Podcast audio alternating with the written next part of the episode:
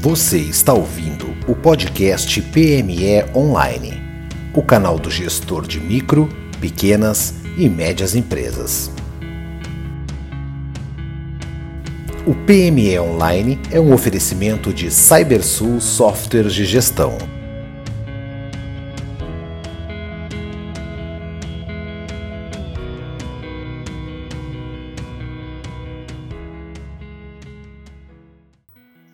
Olá, bem-vindo ao PME Online. Meu nome é Michael Valer, administrador da plataforma site e podcast. E hoje o nosso tema será marketing digital para o setor automotivo. Para conversar sobre esse tema, eu tenho o prazer de receber o Thiago Fernandes, que é CEO da AutoForce. E o, e o Thiago já está comigo na linha. Tudo bom, Thiago? Tudo bem, Marco. Você? Tudo tranquilo. Já começa para a gente contando um pouco de como surgiu a AutoForce e qual é o foco de atuação dela atualmente. Legal. Bem, a AutoForce é, é uma Martech, é uma empresa que desenvolve tecnologia em marca digital, exclusivamente para o setor automotivo, no segmento de concessionárias e revendas. É, nós temos seis anos é, de negócio, completamos recentemente, o nosso principal produto, Mike, é um, uma plataforma chamada Autódromo, que permite que qualquer concessionária, revenda e montadora crie seu próprio showroom digital para poder cadastrar seus produtos e serviços e dessa forma gerar oportunidade de vendas para o seu time comercial. E agora, recentemente, acabamos de lançar uma nova plataforma no mercado chamada AutoCommerce, que é como se fosse uma solução VTEX, para que concessionárias e revendas consigam vender seus veículos 100% online da mesma forma que se é possível vender um smartphone ou um, notebook. É, a AutoForce surgiu em 2014, quando eu trabalhava numa agência de publicidade e atendia o mercado automotivo e percebi que esse mercado era extremamente carente de tecnologia, modelo de negócio e, acima de tudo, de estratégias de marketing digital. Até porque, Mike, o mercado automotivo compra e vende carros da mesma forma praticamente 100 anos. Os carros são inovados com tecnologia, com, com qualidade, com segurança, mas o modelo de, de negócio é o mesmo há, há muito tempo, e isso que nos instigou a desenvolver a, a Autofoz. Legal, legal. É, o, a gente sabe que o comércio de, de automóveis, como tu mesmo falou, ele, ele, ele, foi por décadas, né, muito, muito, vamos dizer assim, tradicional, muito comum, mas que nos últimos anos ele, ele mudou bastante por causa do marketing digital, por causa da internet, por causa de todos esses meios uh, alternativos, né? Enquanto uh, antigamente a gente só tinha os jornais, os classificados uh, impressos, né? E as feiras de automóveis, né? Uhum. Hoje elas praticamente sumiram e a gente, o primeiro lugar que a gente procura onde quando vai comprar um carro é a internet. Né? essas mudanças para vocês que estão vivendo né, no meio dessa, dessa cadeia e estão unindo pontas, tu acredita que elas beneficiaram mais os compradores de carro ou os vendedores de carro? Quem é que, vamos dizer assim, se deu mal, quem é que não conseguiu se adaptar ou quem é que perdeu alguma coisa no meio desse caminho? Legal. Mike, a gente fala aqui na Autofoss que existe três tipos de, de vendedores de veículos. Né? Existe 1.0, são os analógicos, que é o que você acabou de falar templos faraônicos, outdoor, revista, TV, grandes somas de dinheiro em tentar trazer o, o potencial cliente para a loja física, né? E a gente viu no decorrer desses últimos anos e meses que esse modelo de negócio acabou fechando as portas completamente. Aqueles que conseguiram evoluir e atualizar os seus drives, tornando-se concessionárias ou vendedores que a gente chama de 2.0, são os digitais. Utiliza site, tráfego, analisa dados, presta atenção ao analytics. O foco é gerar oportunidades para o online, mas com o objetivo ainda de converter esses clientes na loja física. É um modelo de negócio que a gente chama de O2O, né? Online to offline. E o marketing digital é tipo o grande aliado e, e até mesmo tipo a grande e única alternativa para esses players, né? Aí, um modelo de negócio como esse 2.0 faz com que as concessionárias elas é, enxuguem a, a sua estrutura é, tanto física como, como comercial. Até porque o, o marketing digital permite que você mensure tudo e que você tenha uma noção melhor sobre o investimento que você faz, né? Quando a concessionária é um vendedor que a gente chama de 2.0, né, que é um digital, que investe no showroom digital, que é o seu site, evolui, Mike, e atualiza seus drives, ele se torna um, um vendedor 3.0, que a gente chama de virtual. E aí, o, o, que é um player virtual? É um vendedor virtual? É aquele que, que investe no e-commerce, na virtualização do seu modelo de negócio. É, é muito comum a gente escutar sobre dark kitchen, né, nesse mundo de, de fast food. A gente está trazendo o mesmo conceito para um mundo automotivo chamado de, de dark dealer. Então, são concessionárias bem menores, com lojas talvez dentro de shopping, com todo o seu estoque disponível de veículos novos usados na loja virtual, permitindo que o potencial comprador percorra todo esse processo de, de compra praticamente online ou de forma híbrida, passando toda aquela parte mais chata e burocrática por meio da internet, tipo documentação, financiamento, pagamento de reserva, escolha do veículo, se quer retirar na loja, receber em casa. Ou seja, toda a parte chata, ele resolveu isso tudo pela, pela internet, é o que a gente chama de 3.0. Agora, quando você me pergunta quem é que ganhou? Ambos. Porque perceba, o vendedor de veículo, ele está ganhando muito, porque ele está oferecendo a uma oportunidade de entregar uma experiência diferenciada para o seu comprador e ainda reduzindo o custo com infraestrutura e de oportunidade. Do outro, o comprador ele também ganhou, porque o, o, brasileiro, há muito tempo, ele já queria percorrer um processo de compra de veículo online. Por quê? Porque o brasileiro, assim como o indiano e como o chinês, é um dos povos que mais utiliza as redes sociais e a internet para resolver tudo. E com carros também não é diferente, né? Então, os dois ganharam. Os dois ganharam com, com tudo isso. Quem perdeu, pode-se dizer que talvez os canais tradicionais de publicidade e marketing, né? como revista, TV e outdoor. E quem talvez não soube se adaptar a essa nova realidade, né? Sim, exatamente.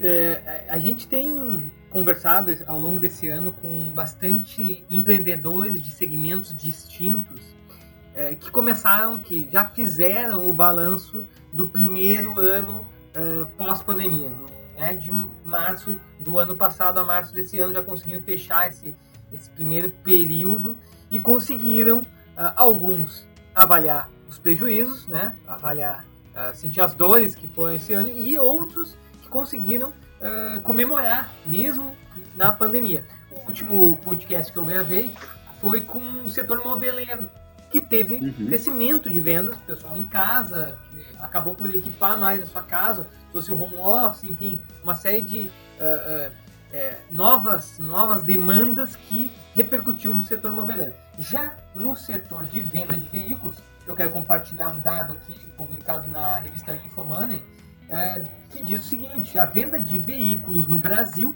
fecha 2020 com uma queda de 26,2%, maior tombo em cinco anos. Entre carros de passeio, utilitários leves, caminhões e ônibus, o total emplacado no ano de 2020 foi de 2,06 milhões de unidades, 26% abaixo das vendas de 2019. Trata-se de um recuo não observado desde 2015, quando a queda do setor, em meio à recessão brasileira, chegou a 26,6%. E aí, vamos para a realidade aqui dos, dos PMEs, né? Dos empreendedores de, de pequeno porte. E eu pergunto para ti, como é que a pandemia impactou o comércio de veículos e como é que foi o ano de 2020 para a Outforce? Como é que ela conseguiu observar esses pequenos, esses pequenos lojistas que tu acabou de mencionar? Como é que eles se comportaram e de que forma é, o comportamento deles impactou no de vocês? Legal. Isso é um dado muito interessante e muito importante, viu, Mike? Porque se a gente for analisar o todo 2020, foi um ano que se vendeu menos carros, mas foi um ano que gerou mais receita e lucratividade para os vendedores, para você ter ideia. A gente fala isso porque a gente tem mais de 550 concessionárias revendas com clientes, e a gente ficou diretamente é, ligado nos, nos donos, nos diretores e nos gestores. E o que foi que eles disseram? Tiago, a gente só não vendeu mais carro no ano de 2020 porque não tinha. Fábricas fechadas, faltando componentes, mas as pessoas, a partir do momento que a, pandemia começou a permitir que eles voltassem ativa, quer seja viajando ou precisando trabalhar no ponto físico, as pessoas tiveram essa necessidade de adquirir veículos, principalmente veículos usados, porque os novos estavam com problemas de, de produção ou, ou de, de escoamento, né? Então fez com que, para você ter ideia, Mike, o ticket médio do carro no Brasil, tanto zero quilômetro como usado, ano passado cresceu de forma absurda, ficou mais caro o carro. Isso diretamente aumentou as margens dos concessionários. Tem clientes nossos, por exemplo, que vendendo menos carros do que vendeu no ano anterior, teve uma lucratividade muito maior do que quando vendeu uma quantidade de carros superior no ano anterior. A gente tem um case muito importante de um, um grupo chamado Euromotos, que durante o ano 2020, início desse ano 2021, ou seja, a parte mais assim complicada da pandemia, eles cresceram 470%, vendendo 45 milhões de reais, a partir de veículos gerados por oportunidades do seu site, através dos leads. Entende? Então, o que acontece? É como a gente conversou agora há pouco. Quem não conseguiu realmente se organizar e aproveitar essas oportunidades geradas pela, é, pela escassez, pela mudança de hábito de consumo do, do comprador, porque a pandemia fez isso, acabou realmente é, fechando a porta da sua concessionária de vez por todas ou revenda. E aqueles que souberam aproveitar a mudança de hábito do consumidor e compreender essa nova forma de fazer negócio, acabou crescendo. Outro dado importante, Mike, é que o, o balanço final da quantidade de concessionárias no Brasil, comparado 2020 com 2019, foi maior. Para você ter ideia, fechou algumas concessionárias no Brasil em 2020, isso é um dado até da FenaBrave. Mas a quantidade de concessionárias no final do ano, de 2020 comparado a 2019, foi maior. Abriu então, mais do que fechou. Abriu mais do que fechou, para você ter ideia, né? Agora, os pequenos é, e médios vendedores de veículos, que a gente pode chamar de lojistas, que são normalmente os, os revendedores de usados, esses também tiveram uma, uma, grande oportunidade, se desde que tivessem se organizando, né, pelo digital, porque como eu falei, carro usado é, foi a maior procura nos últimos três anos. É, isso permitiu que eles aumentassem a sua, sua receita, sua lucratividade, além de outras formas de, de, de, modelo de negócio, como carro por assinatura. Mas vamos lá, olhando para agora para uma, uma pergunta mais, pode usar até de futurologia um pouco, né? Olhando para o futuro, como é que tu acredita que é, o serviço de automóveis compartilhados, que já, já, já vem há anos né, sendo implementado, é, como é que tu acredita que isso pode trazer mudanças no segmento de venda e, e por consequência, no segmento de marketing digital. É, tu acredita é, na ampliação desse, desse tipo de modelo? A gente vê uma série de. Óbvio, quando se fala disso, a primeira coisa que vem à cabeça é o Uber. Né? Mas a gente tem uma série de outros tipos de serviço nascendo é, que, uh, uh, por fim, por, por, por objetivo final, ele tende tu não precisar mais ter um veículo, né? É, todo esse tipo de serviço, seja patinete, seja, enfim, outros tipos de, de, de, veículos até, no final é isso, a gente tem menos veículos nas ruas rodando, né? Como é que tu enxerga hoje? Acredito que seja uma, uma pauta de debate já de algum tempo, né? Mas como é que uhum. vocês conseguem enxergar isso no futuro? Legal. É, a gente acredita que vai continuar existindo a necessidade de fabricantes de, de veículos, vendedores de veículos é, e compradores é, de veículos e usuários de veículos, certo? A gente enxerga dessa forma, a união de montadoras e fabricantes, que seja esse veículo um patinete, um drone, um helicóptero, um veículo autônomo. E aí, qual é a grande sacada, é, é, Mike? É a questão do, do modelo de negócio. Porque perceba, além do compartilhamento de veículos, que durante a pandemia isso ficou um pouco é, complicado devido a questão do, do, contato, e por isso que aumentou a procura de veículos, como não tinha veículos novos, é, usados, pipocou, digamos assim, porque as pessoas não queriam utilizar o serviço compartilhado, tipo ônibus, Uber, e procuraram adquirir mais carros, isso é, é muito comum, foi o que aconteceu também durante a crise é, da pandemia espanhola, da, da, gripe espanhola, aumentou a quantidade também de carros naquela época, devido às pessoas não quererem é, compartilhar. A China também é, durante a pandemia lá mais pesada, a quantidade de carros vendidos foi gigantesca, gigantesca, devido a as pessoas não querendo utilizar o, o, serviço compartilhado. Mas como é que a gente imagina? Serviço compartilhado pode impactar no futuro diretamente nas concessionárias e vendas? Sim, de alguma forma sim. E esses preços precisaram se, se, se reinventar. Carros por assinatura, é, serviços agregados para os próprios veículos que, que é, já foram comercializados, as montadoras é que têm mais a ganhar com, com a questão dos veículos compartilhados, porque são elas que entregam diretamente a, um Uber ao, ou a uma 99, por exemplo. Só que a concessionária, ela é uma distribuidora, então, de qualquer forma, quando um Uber adquire um veículo para poder atuar com serviço compartilhado, a concessionária entrega esse veículo a este Uber por meio da concessionária. E a concessionária pode agregar valor a essa venda por meio de serviços. Serviços de é, manutenção, serviços de segurança para o motorista, ou qualquer coisa do gênero. É como eu estou te falando, vai haver grandes mudanças no mercado automotivo ao longo desses próximos cinco anos. E a grande mudança, né, o start dela começou ano passado, devido à, à pandemia e os hábitos de consumo das pessoas mudarem drasticamente, somente voltada para a compra online. Né? Mas a gente acredita que é um impacto sim, mas os dealers, os vendedores e os fabricantes vão ter que se reinventar de qualquer forma, né? A gente já vai se encaminhando para o final. Eu já quero deixar o meu agradecimento pela tua participação. É, e eu quero que tu despe se despeça da audiência com um conselho final para quem está pensando em empreender. E a gente viu nesse ano de pandemia muita gente é, sendo jogada do empreendedorismo é, de alguma forma ou de outra. Né? Obrigado, Thiago, e tuas últimas considerações com esse conselho para quem está ouvindo a gente. Beleza, Mike. Obrigado também pela, pelo convite. É sempre legal falar sobre inovação, empreendedorismo e, e o mercado automotivo que é o nosso, que é um mercado super importante e abrangente a nível mundial.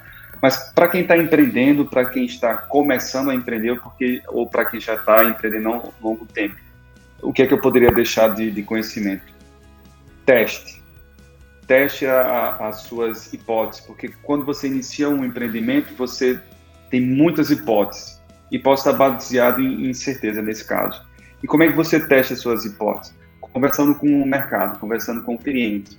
E o objetivo de todo empreendedor é transformar essas hipóteses, essas incertezas, em riscos que possam ser calculados e dessa forma você tomar melhores decisões. Então, durante a pandemia, a gente estava cercado de hipóteses, de, de, de, incertezas, e foi o que fez muita gente entrar em parafusos e, e temer o que poderia acontecer aqueles indivíduos mais preparados transformaram essas hipóteses, essas incertezas em risco, conversando com o mercado, entendendo as duas frustrações e desejos do cliente, dessa forma se adaptando melhor e é, fazendo seus negócios crescerem ou fazendo com que seus negócios não fechassem durante esse ano difícil, né? E é um aprendizado ao longo da sua vida. Se eu fosse indicar um livro para quem está nos ouvindo, eu indicaria O Mito do Empreendedor. É um livro fantástico que mostra como você que está iniciando, você que já está há um tempo empreendendo, como é que você pode se organizar é, em, em, termos de profissionalizar o seu negócio, fazer com que ele se torne uma empresa escalável e replicável.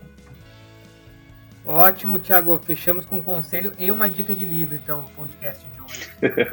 Eu quero deixar, então, de novo agradecer a tua presença é, e quero deixar o convite para todo mundo acessar o site pmeonline.com.br. Lá vocês vão encontrar artigos exclusivos e link para os demais episódios do podcast. Um grande abraço e até a próxima. Tchau, tchau.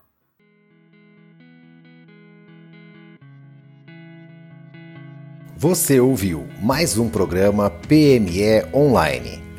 Visite o site para ter acesso a conteúdos exclusivos www.pmeonline.com.br o PME Online é um oferecimento de CyberSul Softwares de Gestão. Acesse o site www.cybersul.com.br e saiba mais sobre sistemas para pequenas e médias empresas.